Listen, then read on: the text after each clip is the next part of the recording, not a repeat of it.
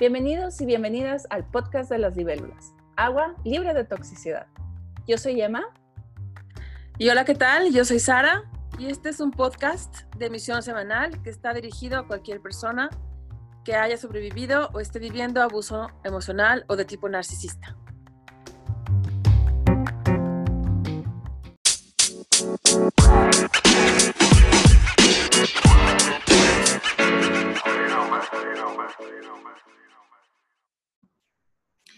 Y esta semana vamos a hablar de por qué la gente buena falla en ser feliz.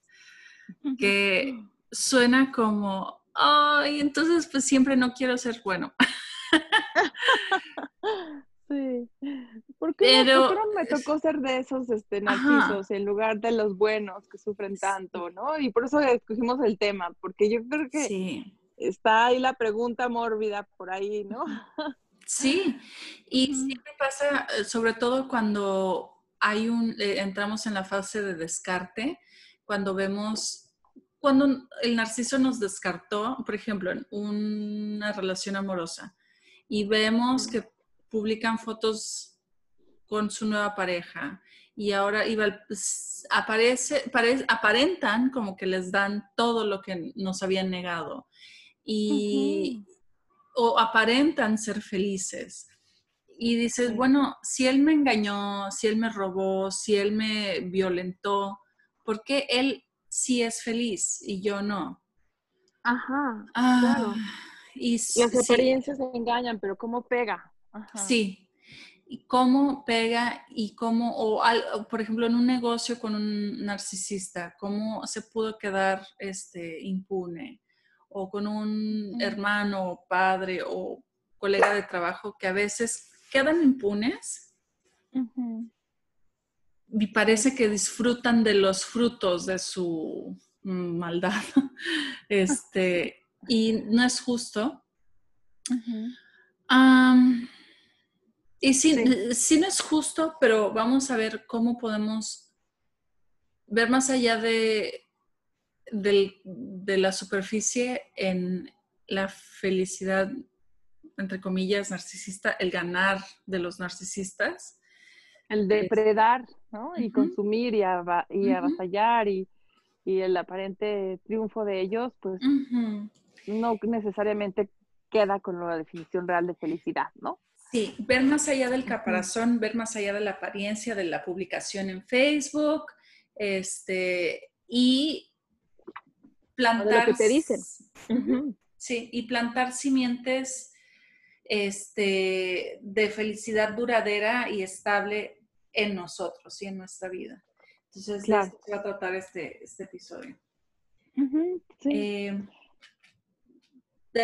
como siempre, tenemos algunos puntos para desglosar este, el eh, tema. O darle orden. Ajá, darle orden. Entonces, ¿cuál es el punto número uno, Sara? Ok.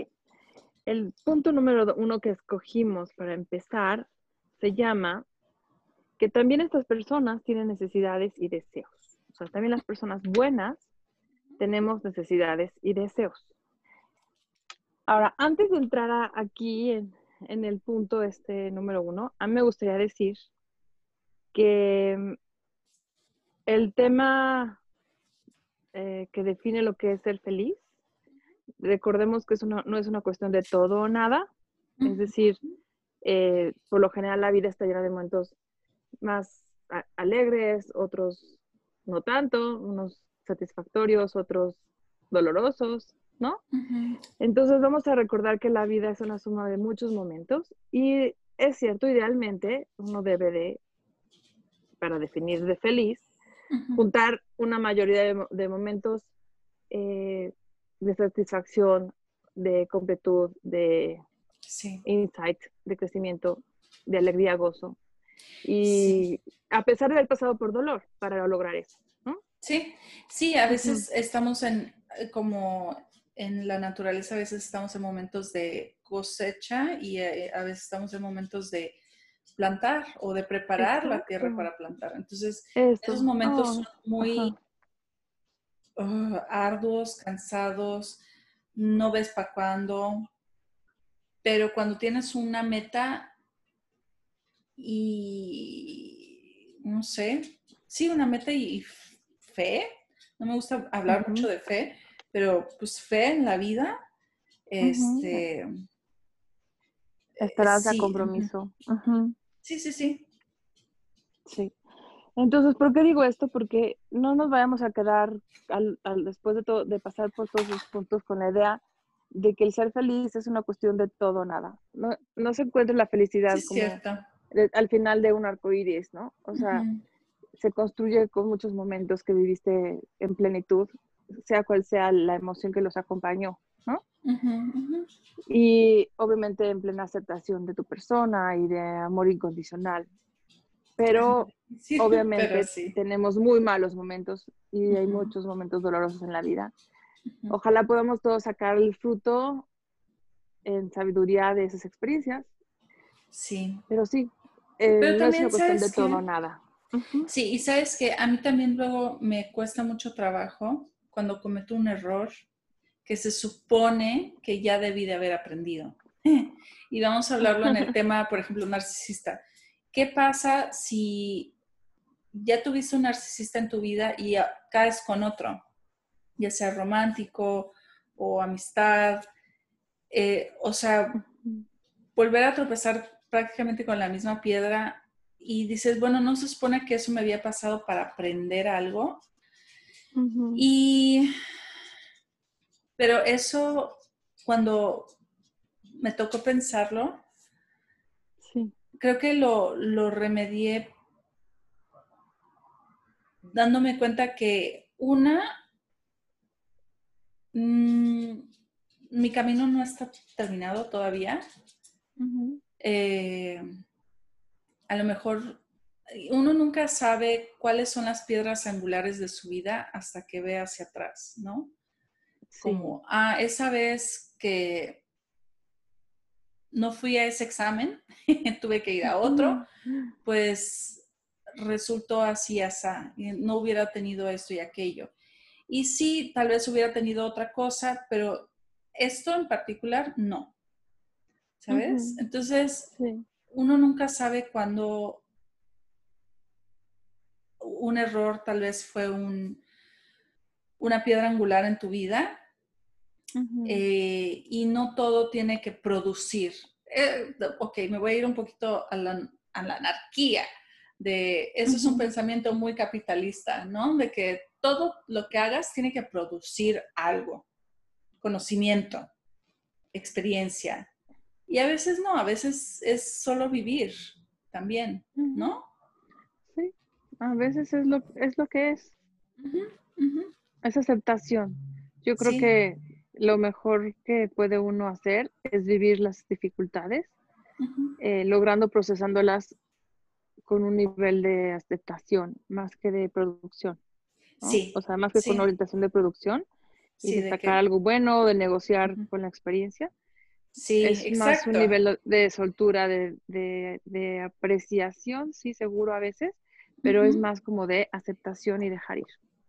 sí, y a pesar de que hayas tenido que tropezar con la misma piedra una segunda, tercera, cuarta, quinta vez, nunca eres la misma persona después de haberlo pasado. Siempre ganas una perspectiva diferente y siempre, o sea, algo aprendes aunque no sea lo que tú decidas aprender. Por lo general es así, ¿no? Sí. Sí. Por lo general también sabes que es mejor lo que logras aprender. O sea, y lo que integras a tu sabiduría interior, eh, por lo general te sorprende para bien. Sí. Sí. Ok, habiendo dicho esto y también anexando que cuando hablamos de personas buenas, eh, habríamos de definir quiénes son las personas buenas. Sí, bueno, Porque la pregunta es, ¿por qué la gente buena falla en ser feliz? Sí. Y una definición, digamos, que viene acorde con nuestro tema en este podcast, podría ser el de personas que definitivamente, eh, digamos, están conectadas con su capacidad de empatía y con su capacidad de compasión. Sí. Y que por lo mismo están sensibles a las necesidades, a las emociones y a eh, lo que otros seres humanos requerirían de ellos, por ejemplo. Y también, obvio, una persona buena debe ser capaz de conectar de la misma manera consigo mismo.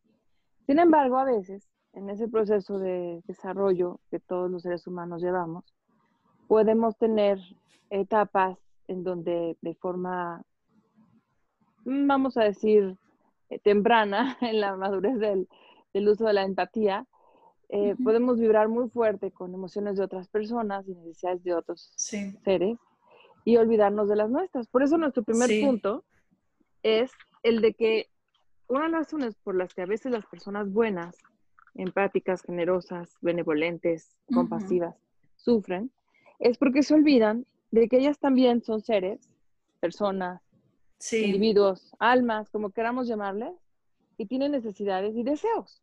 Sin embargo, las personas a veces, cuando estamos en un estado todavía em, no completo en el balance de, nuestro superpoder, llámese empatía, podemos tender a olvidarnos de nosotros mismos y correr a resolver en demasía aquello que a otra persona le preocupa, que le atasca, que le angustia, y pasarse la vida uno resolviéndole eh, hasta cosas ridículas a personas que pueden ser capaces de resolvérselas solas.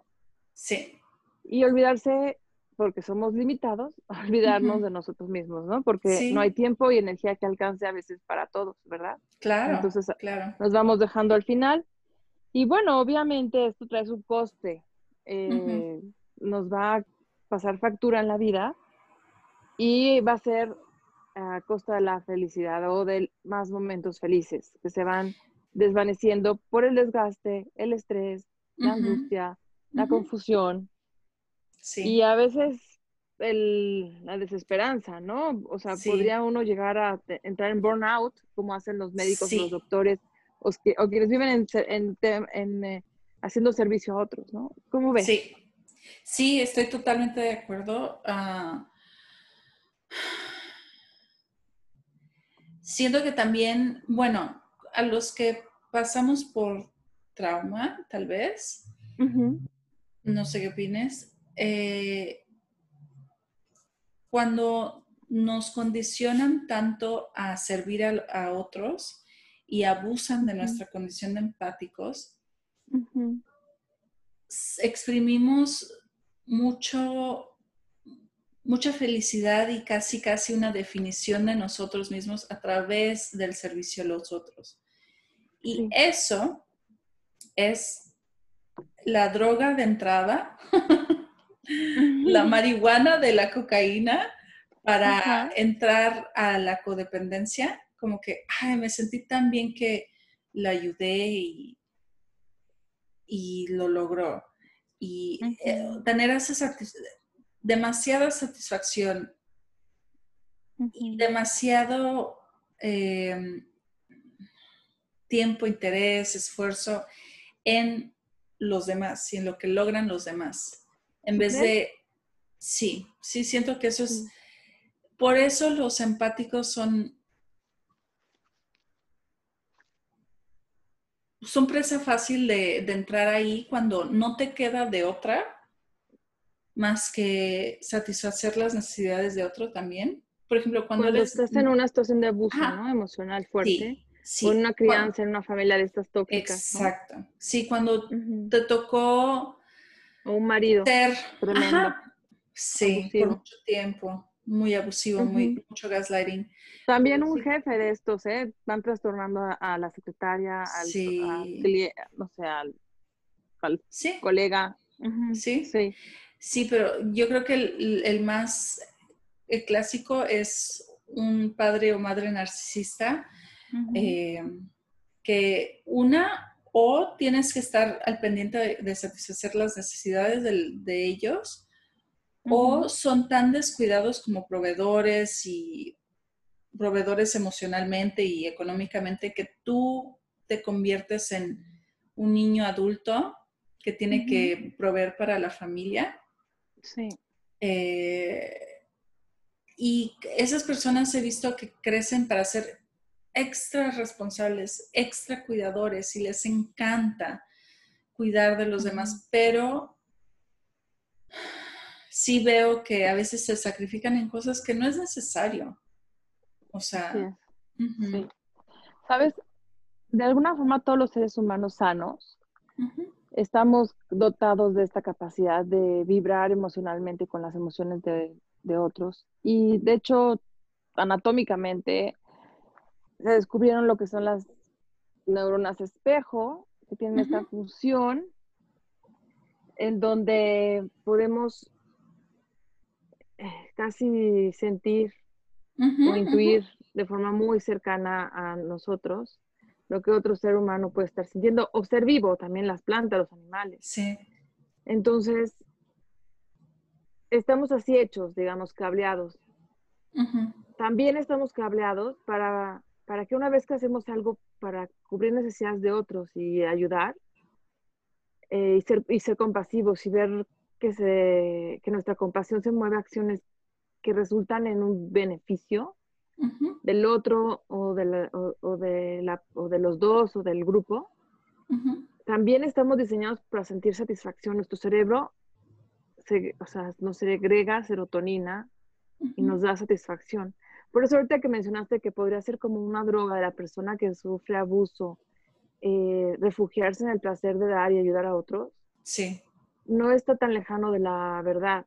o sea, eh, más porque quizás es la única eh, área de expresión que le permiten sus, sus, depredadores, ¿no? Sí, exacto.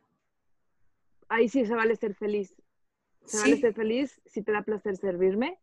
Se vale ser feliz si te encargas de tus hermanos, ¿no? Y ayudas a tus hermanos en lugar de que yo me ocupe, ¿no? Sí. Entonces, digamos que esa, ese crío, ese niño, esa personita que, que va creciendo en ese ambiente, podría encontrar solo refugio en ese rol. Sí. Ahí sí se vale expresarse o ser.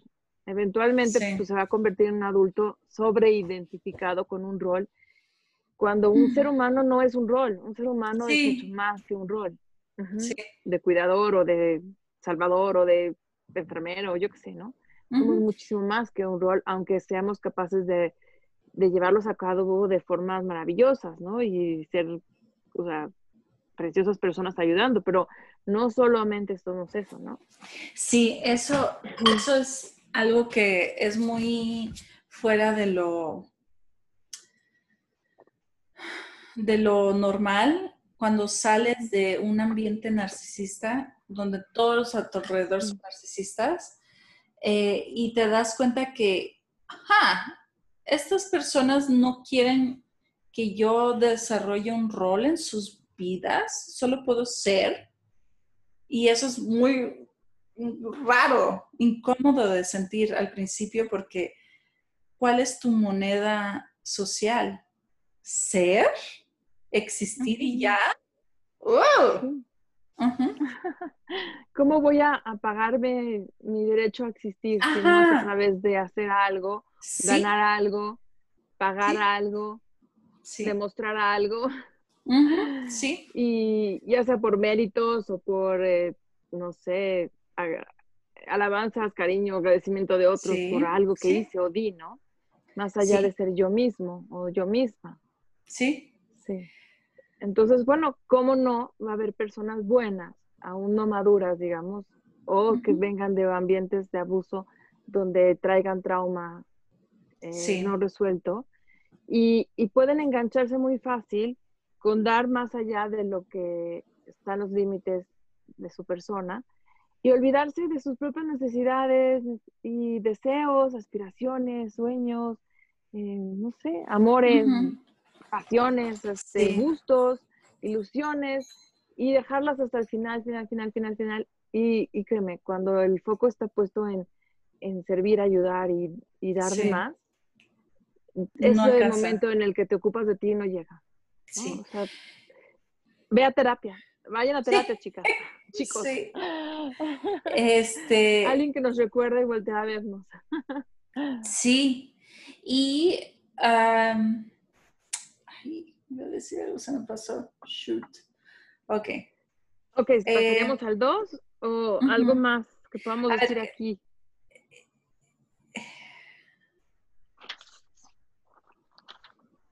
Ah, ok, sí, ya me acordé. El, ok, esto va a sonar un poquito así como, ay, el secreto y la ley de la atracción, pero no es esto. Oye, ¿qué tienes en contra de eso? no, no quiero, no quiero sonar como que estamos creando un culto. No. No, no, no. No, no, no.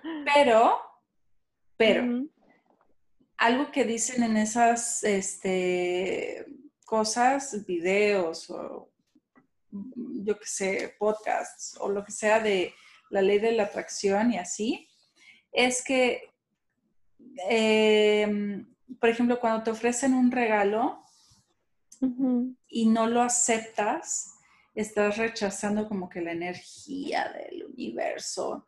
Y sabes que eso es algo que sí he notado en los empáticos que dan de más, en los que no están balanceados les cuesta muchísimo trabajo, y a mí también me cuesta muchísimo trabajo aceptar un servicio, un regalo o que alguien haga de más por mí. Me pone demasiado incómoda.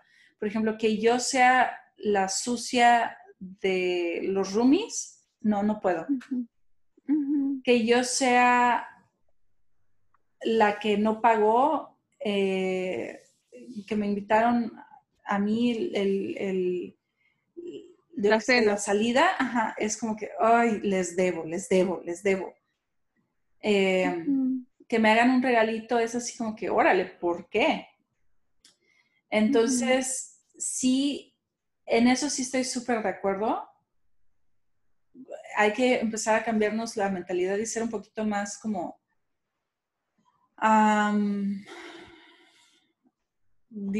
así descaradamente aceptar el regalo.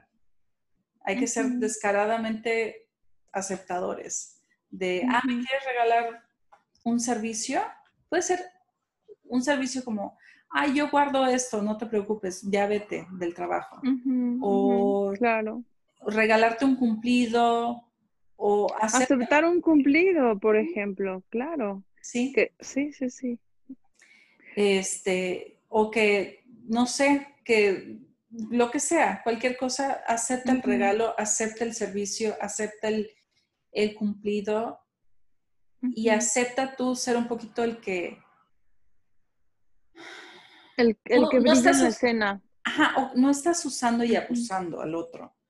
Sí. Pero se siente así como que, ¡ay, estoy abusando de tu confianza o de tu servicio! Pero tantito déjate, déjate, déjate querer. Claro. Eso, déjate querer. ¿Sí? sí, también aquí pega un poco lo de que cuando los narcisistas dan, por lo general van a quitar algo. Sí. O van a, o te suben para luego enfriarte y que la caída sea más dura, ¿no? sí, eso es cierto, eso es muy cierto. Entonces la desconfianza también viene de ahí, no solo de, de de que a lo mejor la persona introyectó el que no merece, le toca más bien ser el que propicia que otros reciban o, merezcan, ¿no?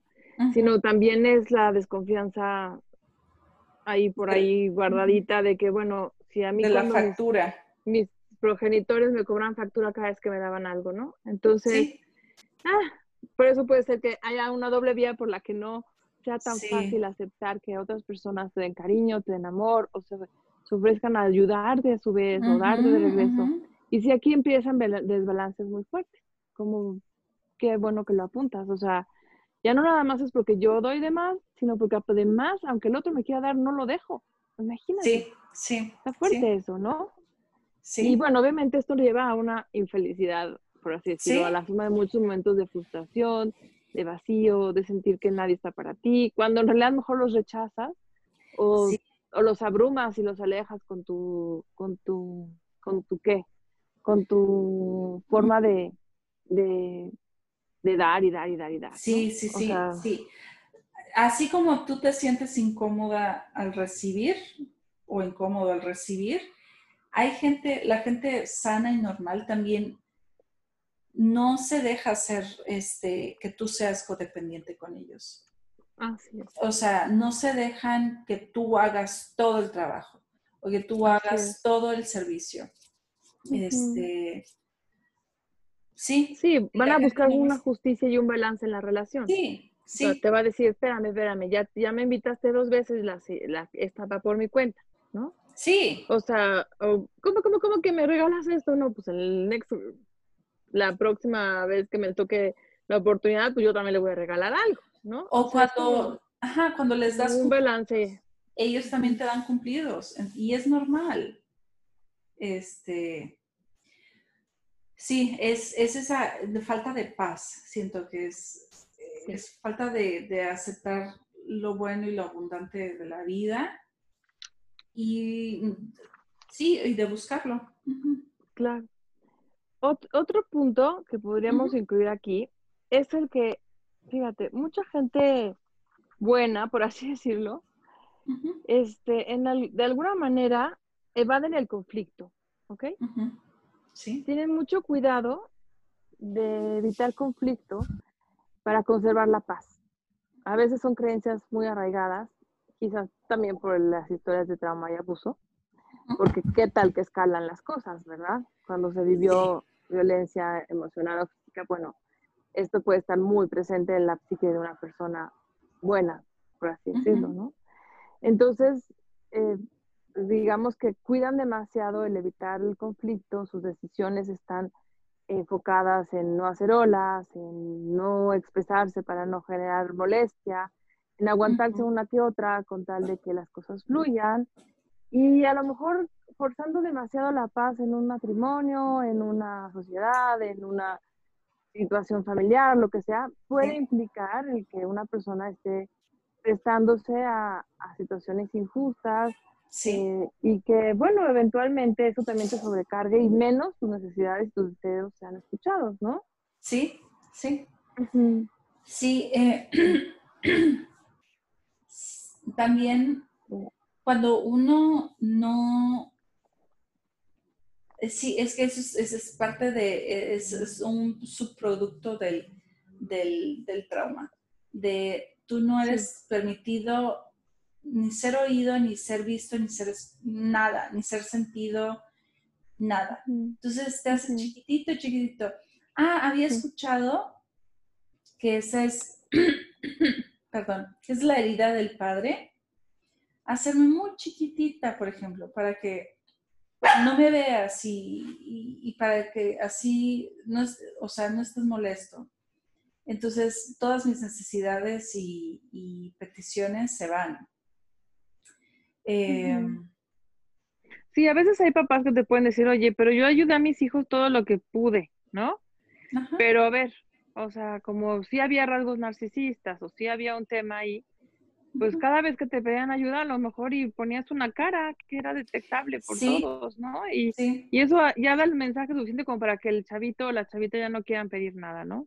Sí, sí, sí, era, o sea, con mi padrastro eh, narcisista era imposible, imposible.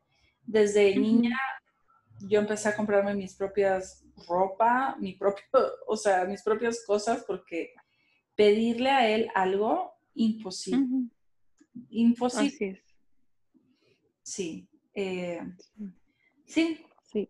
Ahora, algo que más me, eh, gusta de, esto que hay que tener en cuenta, de que cuando uno está evitando el conflicto y, y, ve más las necesidades que otros que las propias, a veces, muchas veces almas hermosísimas, bellas personas, eh, de verdad, seres únicos, se quedan callados y no se expresan o no se dan chance de brillar y de que su luz, digamos, tenga un impacto en, el mundo, ¿no? Y aquí sí me gustaría decir algo un poquito más, o sea, al estilo de Sara, no tanto así eh, psicologizado. Y sí me gustaría decir que, bueno, cada persona es única e irrepetible y que no porque tu voz sea suave en un inicio, no significa que no tengas lo que decir y que sea algo que nadie más en el universo, en el mundo entero, entre los 7 mil millones de personas, podría decir o podría aportar o podría expresar o podría eh, iluminar ¿no? a los demás con eso. O sea, es una pena cuando una persona se queda callado o se deja al final y no, no, no, no se da chance de que, de que sea su turno de compartir a los demás o de dar o de brillar. Es una, es una pérdida, imagínate, o sea, el universo entero fue creado o se dio y estás tú ahí, único y irrepetible en la inmensidad de la historia, del tiempo, del espacio. Tienes lo que aportar, lo que decir y no poderlo hacer por limitaciones de este tipo, ¿no? O sea, realmente es como una exhortación a que busques tu desarrollo y tu crecimiento emocional, psicológico, espiritual y vayas más allá de toda esa bullshit, de toda esa basura, podredumbre que pues ni siquiera te pertenece por más que hayas caído ahí o hayas crecido ahí. Sí. En lo absoluto tiene nada que ver contigo y pues trasciéndelo y ve por más en tu vida, ¿no? Y compártenos a todos los demás que, que, estamos esperando tu luz y sí, o sea, ábrete, ábrete a, a, ser tú. ¿Sabes qué es lo que me he topado con cuando convivo con personas que son empáticas y que pasaron por algún trauma eh, y siempre están caminando en cascarones de huevo conmigo y siempre mm. yo con ellos. Siempre hay una, una dinámica de, ay, pero o sea, no lo hagas si no quieres o si no puedes, ¿eh?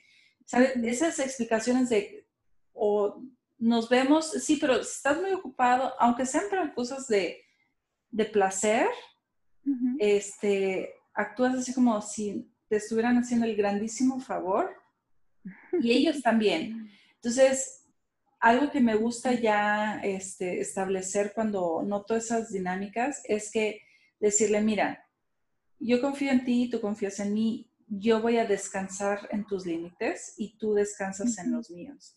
Y de verdad que el ambiente cambia y hay una, ay, un susto de alivio, ¿no? Como que, ok, entonces yo estoy molestando a Sara, por ejemplo, ella me va a decir, o no tengo tiempo, o este, o no me parece. te lo mando ahorita, o cualquier otra cosa, que sé que va a ser honesto. O sea, ella, no voy a asumir todo el tiempo que la estoy molestando. Porque eso es lo que hacemos, ¿no? Después del trauma es, ay, estoy molestando. Ajá, seguro creen que soy needy. No, no seguro que creen que soy intensa o intenso, o que estoy persiguiéndolos, o que no les doy su espacio, o han de pensar que soy inmaduro, una inmadura, o... Sí. a lo mejor de verdad tienen razón y yo tengo un trauma por todo lo que viví y, y tal vez es verdad que me les cuelgo, pero no, ¿eh? Realmente no. No, no, hay veces, y hay veces que la otra persona, hay un, la otra persona también claro que quiere salir contigo, claro que quiere platicar contigo, claro que quiere mandarte mensajes, claro que quiere mandarte memes, pero también se siente así como que, ay, no quiero molestar y no quiero que... Este... De dos traumados no hacemos uno. Sí, pero cuando... Por eso hay que, hay que avisar, mira, mira, mira, Aquí sí vamos a poder crear una relación donde se pueda y eso relajarse, amar, querernos, tener amistad, estar a gusto. es, un vínculo seguro, se llama. Sí, Estamos creando un vínculo seguro, aunque vengamos de historias donde los vínculos que nos ofrecieron mientras crecíamos o en las relaciones pasadas fueron tortuosos o fueron eh, ¿Sí? Eh, vínculos que nos dejaron trastornados, ansiosos, este, miedosos, inseguros. ¿Sabes qué? Tranquilos, tranquilos, aquí sí se vale, aquí sí se vale un abrazo. Y ¿sabes qué? Insísteme lo que quieras, yo si puedo sí bien, y si no te, avi te, te digo. Exacto, y, tú descansas, tú descansas en mis, en mis límites y yo de verdad así se siente, se siente como descansar en los límites del otro. Sé que si la otra persona no puede o no quiere, no lo va a hacer y no me va, a dejar de querer más o menos, yo sé. Eh, Exacto. Por poner límites, porque y yo también me siento ya ahora con derecho de que, ¿sabes qué? No puedo porque estoy cansada. O no voy a contestar los mensajes tantito porque tengo sueño. Este, cosas así. Entonces... Y algo padre que ahorita se me ocurre con lo que me estás diciendo o nos estás diciendo es que eh, también aquí podemos usar esta nueva forma de ver las cosas como una lupa para detectar los red flags, porque si estás en una relación donde la otra persona te hace sentir incómodo y si te hace sentir needy y si te hace sentir que molesta y si te hace sentir que a lo mejor y ay, no le das su espacio y si te hace sentir como que, eh, o sea, sí te quiero y te amo y te adoro y te da momentos de pasión increíbles, pero después como que dice, ah, hazte para allá tantito, o te da como estos periodos fríos y te pone loca o loco, porque pues cómo nos va a poner alguien que, que, que, buscamos para tener un mayor nivel de intimidad o de aceptación y que sea nuestro espejo y nos refleja eso, o sea, obviamente vas a sufrir. Y no eres tú a pesar de tus traumas, es que es muy importante. Podemos pensar, es porque vengo pues ya maltratadita, herida, o sea, no, no, si encuentras otra persona, aunque también venga maltratadita y herida, sí. pero las dos están, los dos están dispuestos a, ofrecer esta paz, esta certeza, esta disposición de apertura, o sea, simplemente de abrazarse virtual emocionalmente, no tienes por qué sufrir esa, ese, desgaste, esa duda, esa, incertidumbre, eso es un red, flag, ¿no? Sí, y esas relaciones sanan tanto porque también una me di cuenta de que así como yo amo que las demás personas expresen lo que sus necesidades, de verdad descanso cuando siento que están expresándose y poniendo límites y así. Eh, entonces me siento inspirada de que, ah, tal vez la otra persona también siente lo mismo si yo pongo límites también siente lo mismo si yo me expreso. Y entonces ahí, esos, esos son los tipos de relaciones que sanan y que te ayudan a construir un, yo creo que muchas cosas, una autoestima, una definición de ti misma en el mundo, eh, eh, repasar viejas creencias y decir, ah, tal vez no, tal vez sí, este, y sanar. sí. sí. y se puede dar con otra persona y si no tienes ese otro o esa otra, entonces puedes buscarlo en un terapeuta. Sí. Ahora, no, no todos los terapeutas, ¿verdad? Porque pues también hay psicólogos que son narcisos, ¿eh? Sí. Tienes que encontrar tu agente de cambio adecuado. No sabes. Busca a la persona más allá que el, o sea, sí es importante que esté preparada o preparado, muy, pero también es la calidad humana. Sí, la calidad humana y bueno, a mí me gusta, este, me gustaría que, ese está muy cañón encontrar a alguien, o sea, saber si pasaron por algún abuso narcisista y sobrevivieron. Eh, es muy difícil, ¿no? Porque, pues, no sé. Porque habemos pocos, pero cada vez somos más. Pero puedes ver cosas así como en qué se especializa o qué temas le, son los que le interesan al, terapeuta. Entonces, tal vez ahí podrías este, darte una idea de, de pues sí, qué, temas le apasionan al, terapeuta y si, y si te vibra o te late. Sí. Idealmente tienes que buscar a alguien que sea experto en trauma que de alguna forma idealmente sepa ayudar a personas que vivieron abuso narcisista, emocional o violencia. Y también idealmente, no siempre sucede, incluso con quienes se dedican a eso, personas que ya hayan resuelto sus issues y sus propias historias de abuso. Pero bueno, no, no desesperen, así tengas que tener 10 primeras citas, no pasa nada. Exacto. se la ¿Sabes qué? Sí. ¿Sabes qué? Por ejemplo, bueno, yo tuve muchísima suerte contigo porque creo que le di al, al, al, le pegué a la lotería con mi primer boleto. Aunque sí había ido a terapia creo que una vez antes, pero no, me gustó. Pero fue hace años antes de ir a, contigo. Gracias por decírmelo en público aquí. sí. Pero, por ejemplo, en cuanto a abogados para mi divorcio, no sé si te acuerdas, fui a ocho consultas. Ocho. Sí, sí. Ocho. Sí, sí, sí. sí. Entonces, Te admiro por tu tenacidad, porque me encanta. o sea, no importa lo que tome, pero no voy a recibir menos de lo que estoy buscando. Sí, ¿verdad? Y no voy a, no voy a, ajá, no voy a recibir menos de lo que estoy buscando en cuanto a mi interacción con esta persona. Esta persona tiene que vibrar conmigo, me tiene que caer bien y tengo que confiar en ella.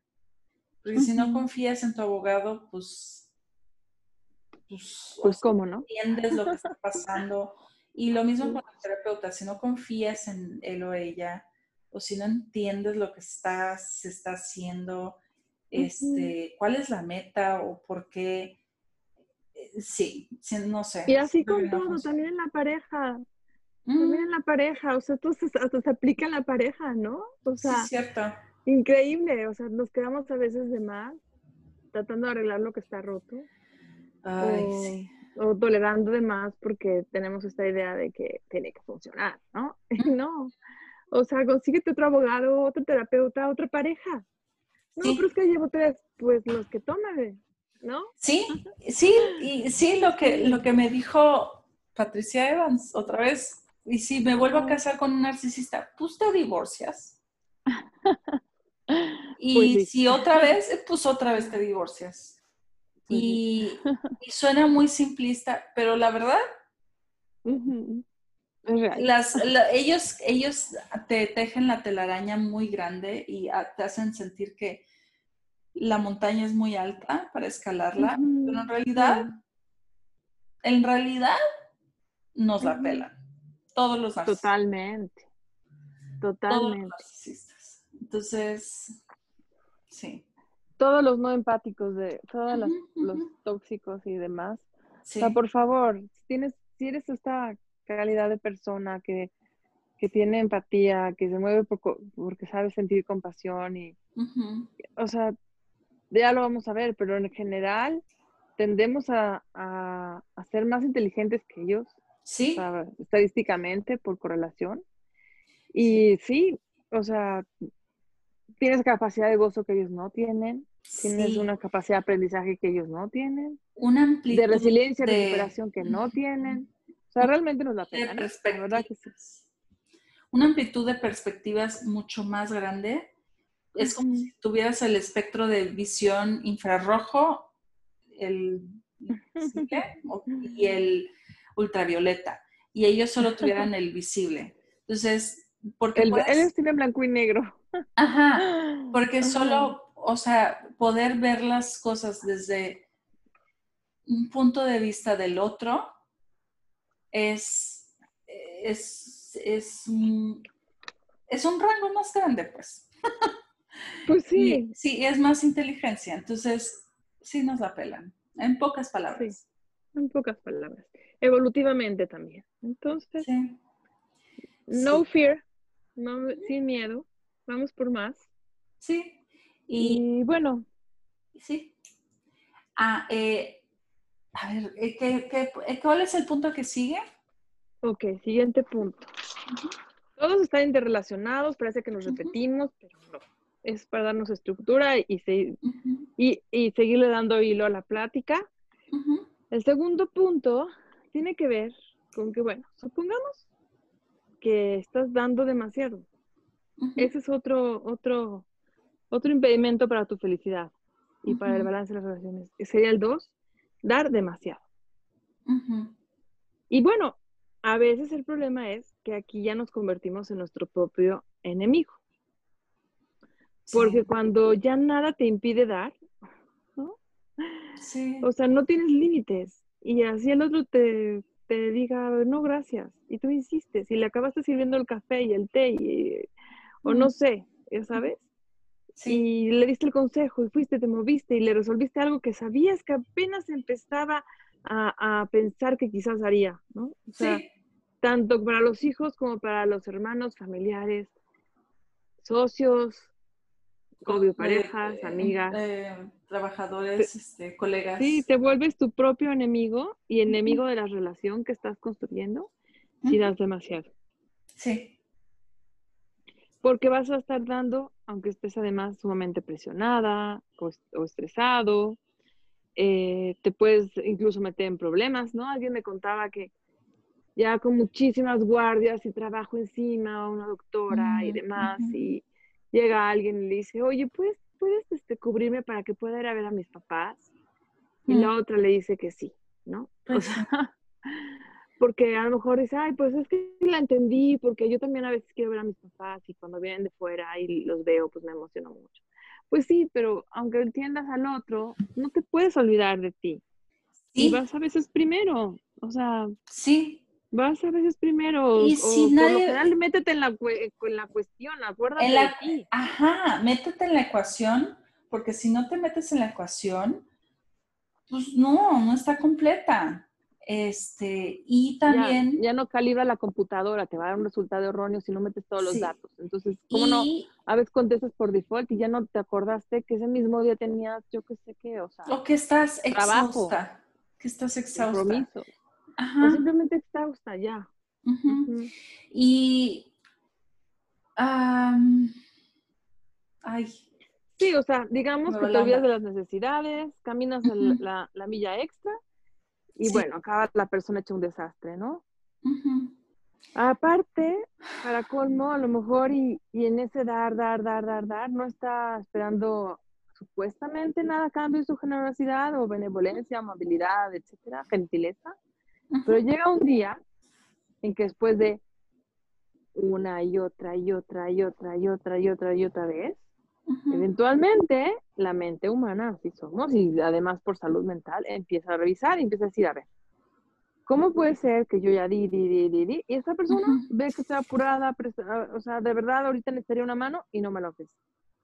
O cómo esta persona a la que yo la cubrí tantas veces, ahora le pido y me dice que no puede, que tiene boda. O sea, pero nunca le pido nada. Y le pido y ya me dice que no. Sí. Entonces empiezan estos rencorcillos y este, este enojo interno, ¿no? Eh. Esta sensación de injusticia, de haber sido eh, a lo mejor eh, abusado por otros. Y probablemente sí, pero el, el enemigo real aquí fuiste tú mismo, ¿no? Cuando Sí. te prestaste a dar de más sin esperar nada a cambio, se supone. Sí, y sabes que, ya me acuerdo lo que iba a decir, Eh, uno debe de ser el, uno es el mejor abogado de uno mismo. Si no estás tú para decir, tengo hambre, tengo sed, tengo sueño, ¿quién? Nadie. Sí. O sea, ni, aunque sea tu madre, aunque sea tu mejor amiga, sea quien sea, tú eres la que tiene que, la persona que tiene que decir, ah, necesito esto, quiero esto. Y entonces, si no, si no aplicas por ti misma, si no pides por ti misma, ¿quién? Sí, sí, sí. Si no das tú, ¿quién? Hay un dicho del Talmud, que es eh, un libro muy, muy antiguo, que dice así, si yo no soy para mí, ¿quién será para mí? Si solo soy para mí, ¿quién soy? Y si no es ahora. ¿cuándo? Va de nuevo. Ay, Si solo soy para mí, ok. ¿quién será para mí? ¿No? ¿Qué es lo que tú estás diciendo? Y mena, nili, mili. Si yo no soy para mí, ¿quién va a ser para mí? Pero, si solo soy para mí, entonces, ¿quién soy? Ahí sí ya te puedes preguntar, ¿narcisista Sí. o qué? ¿no? Sí, si y solo soy para mí, tampoco me gusta ser solo para Sí. mí, ¿no? Entonces, ¿quién soy yo si solo soy para mí? Claro, voy a dar, pero primero tuve que acordarme que soy para mí primero. ¿no? Sí. Y luego viene la última, que si no es ahora, ¿cuándo? Hoy es el día en que soy para mí, hoy es el día en que también Mm. doy a otros, porque si no, ¿quién sería yo si no diera? ¿no? Pero es hoy, hoy empieza. Sí. Y es un balance eh, que yo creo que eso es lo importante. No, el chiste no es dejar de ser empáticos, no es dejar de dar, no es dejar de sentir, es tener un balance y nosotros estamos tirando para el lado de sean un poquito más egoístas, porque después del trauma te quitan todo, la fuerza y la, el instinto de ser un poquito, poquito egoísta, pensar en tus necesidades básicas. Entonces, pero sí, el, chiste es equilibrado, el chiste es buscar el camino del medio. Y, ¿sabes? Eso eh, que, me, que nos mencionaste del Talmud, eh, me recordó a... Hay un libro, pero no sé si la, la, la película eh, se llama igual que el libro, no sé, pero em, la película se llama Into the Wild, de un chavo, un señor, que él pensaba que todos sus problemas venían de otros y que quería irse a vivir en medio del bosque solo y jamás ver a nadie nunca más. Entonces fue a vivir en una camioneta abandonada en medio del bosque y se envenenó comiendo algo que no debía mm, y se murió. Caso de la vida real, ¿verdad? Sí. Y entonces descubrieron, cuando descubrieron su cadáver y sus cosas, escribió en el libro de, botánica que usaba para decidir qué comer, eh, la felicidad solo es cuando es compartida o la felicidad solo existe. Happiness is when it's shared.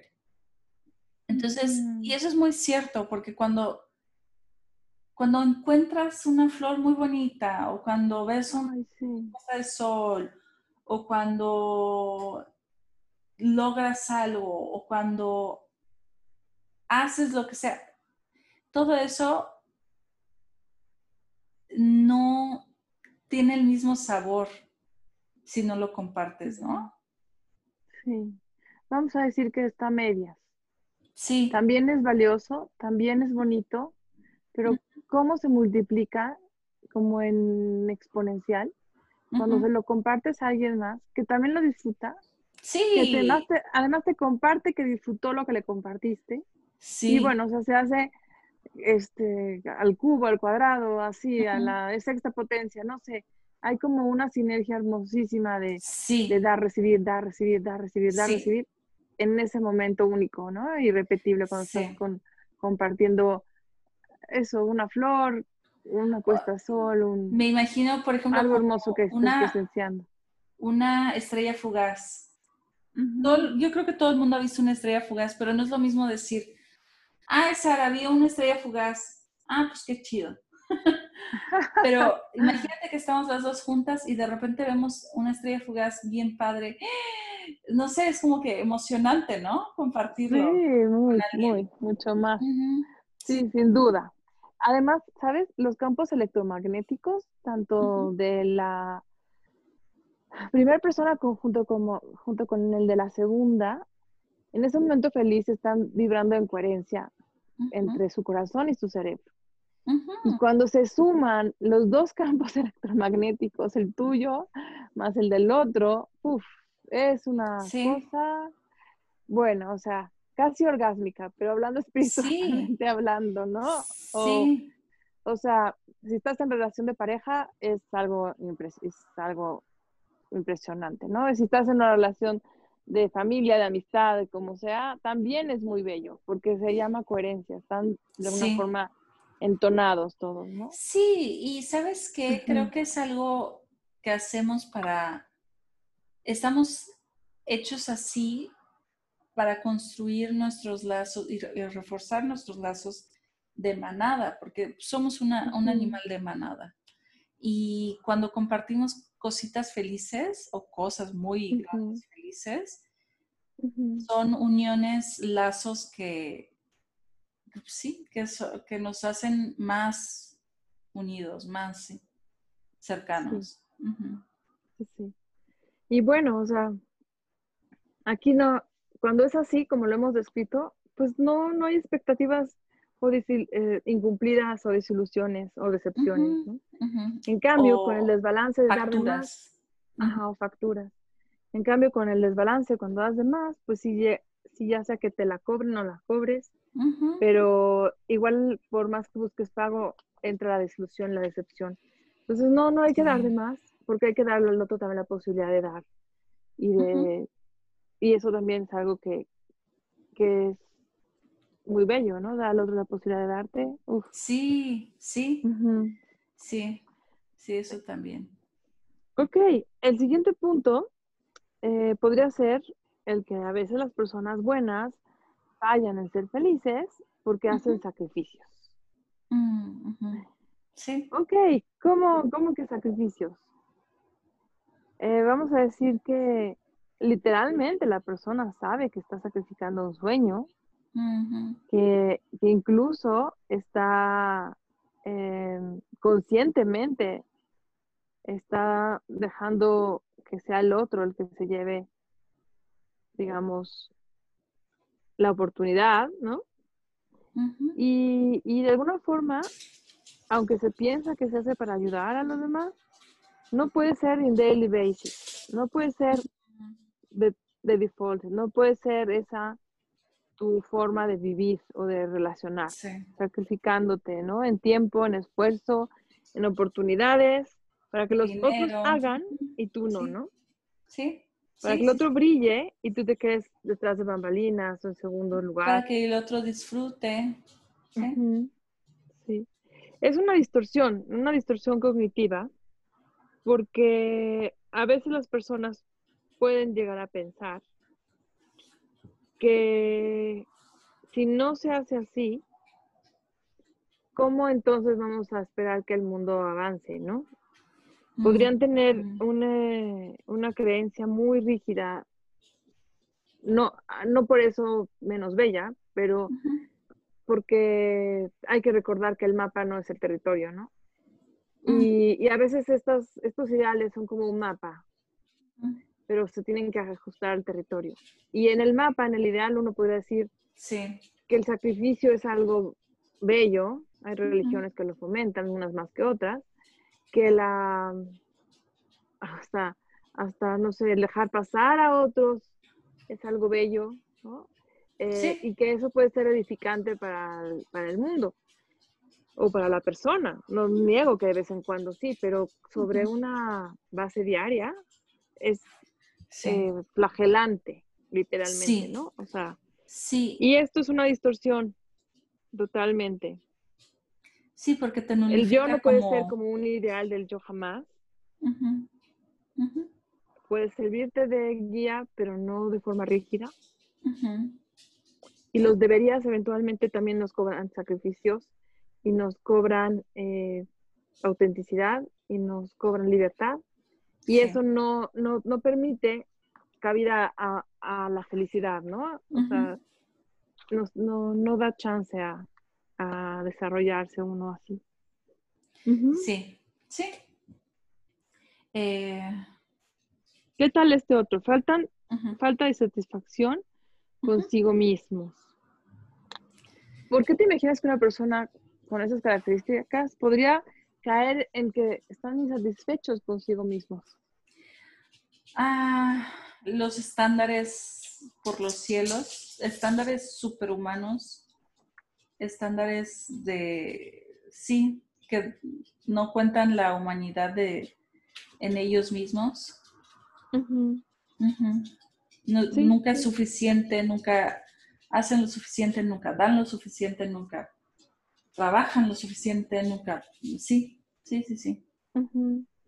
Sí, es muy fácil caer como en la insatisfacción porque, wow, o sea, ¿cuánto cuánto, cuánto hay que dar y cuánto hay que contribuir con la sociedad, con la familia, con, no sé, con lo que sea, ¿no? O sea, cuánto hay que dar y nunca soy suficiente, o sea, por más que me desvele, por más que me salga de, mi, de mis necesidades y me sacrifique y salve a esta o salve a la otra, ¿no? O sea, siempre una sensación de insatisfacción. Entonces, el esfuerzo es tremendo, el estrés es cañón, el desgaste y aún así se sienten cortos. Entonces, eh, ah, la depresión está a la vuelta de la esquina en una situación así. Sí, porque una, en primer lugar, el, el, bueno, el ser humano, para irse a los extremos es muy, muy difícil y para ser perfectamente bueno o buena, perfectamente santo, es imposible. El más caritativo, el más, o sea, no, no se puede. Entonces, nos estamos poniendo estándares, uno, imposibles, al no aceptar nuestra calidad de humanos. Y dos, también, siendo que eso me pasó a mí, cuando, porque por muchos años, antes de darme cuenta de que estaba en una relación, en un matrimonio narcisista, con un narcisista, este, yo estaba convencida de que yo era la, responsable de por qué las cosas iban mal. Y una, una es por el gaslighting. Sí, porque te lo adjudican, ¿verdad? Ajá. Y te engañan. Dos, sí. Dos es porque yo tenía ganas de arreglar las cosas y si vamos a llamar esas ganas de arreglar las cosas, vamos a controlar, ok. Y entonces como no tengo control sobre nada más que sobre mí misma, entonces yo quería, yo quería ser mejor, yo quería cambiar, yo este, quería necesitar menos, yo, este, yo cambiaba para adaptarme para ser, entre comillas, mejor, pero es solo ser mejor para el narcisista. Y entonces, esa, ese sentimiento también puede venir de, ese trauma, de, Sí. del gaslighting y dos, del querer arreglar las cosas y como el otro no cambia, y eso también creo que también pasa con las parejas o la familia de los alcohólicos o adictos a, sustancias como no pueden controlar la adicción del otro, solo se pueden controlar a ellos mismos, intentan hacer algo. También es muy difícil saber qué hacer para que la relación sea feliz. Sí, hay como una fantasía de control porque se está sufriendo tanto que no puede ser que no haya lo que hacer. Entonces, sí, a veces en realidad hay que aceptar que no hay lo que hacer, ¿verdad? pero en lo que uno madura y se da cuenta, puede estar insistiendo por aquí, por allá. Vamos a... ¿Y no, quieres creer que el otro sea tan malo así? Sí. O tampoco capaz de flexibilizarse o de cambiar. Y con que de pronto hacen un giro, ah, digo, no solo narcisistas, a lo mejor otro tipo de personalidades un poco tóxicas, ¿no? Hacen de pronto un tipo de, de cambio aparente, o sea, ahí tienes para quedarte otro rato más, ¿no? Es tremendo, tremendo porque pues no solo pierdes tiempo, energía, también, también hay un deterioro de ti, ¿no? Sí. O sea, la, insatisfacción se envuelve crónica y también la culpabilización, porque hay de fondo la idea ilusa de que uno está fallando en algo. Ajá, y no, exacto. Lo que fallas es que tienes que ir de ahí. Sí, exacto. Sí, y entonces, ¿por qué no fuiste lo suficientemente buena y fallaste? Entonces, intentas ser mejor. Y es esa, ese círculo vicioso de, querer ser buena, ser buena suficiente, buena hija suficiente para que mi madre narcisista apruebe, mi esposo, etc. Ser menos egoísta, pedir menos. Sí. Sí, sí, No hacerla de pedo, no ser celosa, no... No ser enojona. No ajá, no necesitar... Eh, ser independiente. Esa es otra. Soy independiente, no necesito, pero yo te doy todo. ¿no? Sí, sí, sí, sí, sí. o sea, te conviertes en, en una persona que, que realmente es un objeto, que es un rol. Y eso en una relación sana, después te das cuenta que no necesitas tener un rol. Así es. Ajá. Eh, y una cosa que, que me dijiste que, ya lo habíamos mencionado aquí que me cambió mi perspectiva muy, muy cañón, es lo de Bob el Demoledor, de esa película. Ay, sí. ¿Cómo va la frase? Me encanta. Dice, em, soy malo, soy malo, y eso es bueno. Nunca seré bueno y eso no es malo. No hay nadie más que quiera ser además de mí. Sí, me encanta, me encanta. Es un, fue mi mantra y sigue siendo mi mantra de, pues sí, hay veces, o sea, no soy la más buena. Y eso está bien. Y no quiero ser nadie más que yo. Así es. Sí. Sí. A veces los, los buenos se, se, gastan demasiado que, queriendo ser buenos, ¿no? Sí, sí, no Y son objetos de manipulación por lo mismo, porque va a haber alguien que te va a decir, sé buena, haz esto, sé bueno, haz esto otro. Si tú fueras más bueno, quizás obtendrías de mí mi cariño, mi amor. Si fueras más buena, a lo mejor y yo me daría cuenta de por dónde es el, eh, lo que tengo que hacer, ¿no? O sea, no, ¿sabes qué?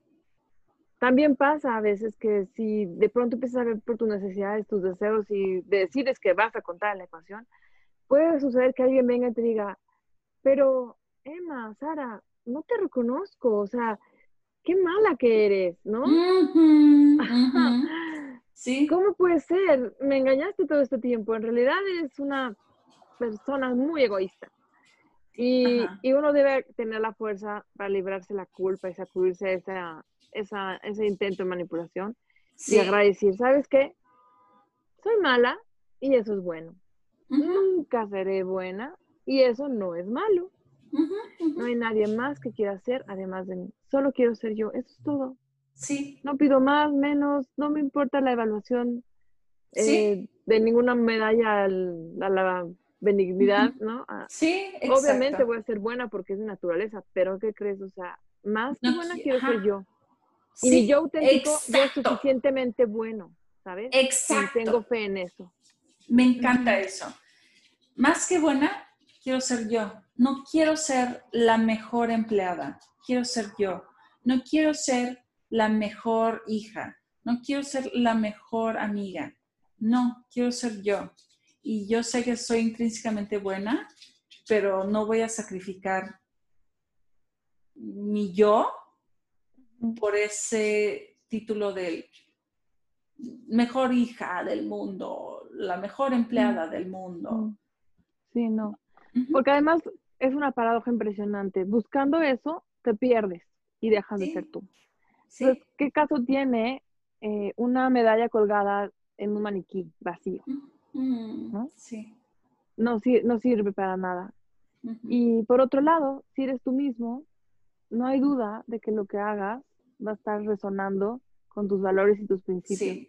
Y eso sí tienes que escogerlos bien. Eso sí, Porque es lo que va a definir el fruto de tu esfuerzo después en el trabajo, en las relaciones y que puedas cosechar.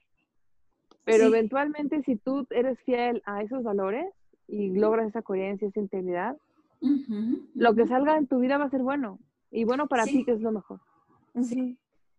Sí, estoy Súper, ¿qué tal? ¿Nos quedamos por aquí ahora? Sí, y eh, acuérdense de compartirlo, no saben este, a quién le puede ayudar. Y seguimos la semana que viene, igual creo que con el tema todavía tengo otros puntos. Ok. Y tenemos este eh, otras historias. Sí, y pues interactúen con nosotros, eh, a través, con nosotros a través de Instagram eh, y compártanlo, taguenos en cosas, coméntenos, nos encanta interactuar con ustedes. Sí, porfa. Ok. Gracias. gracias, nos vemos a la próxima. Bye bye. Bye.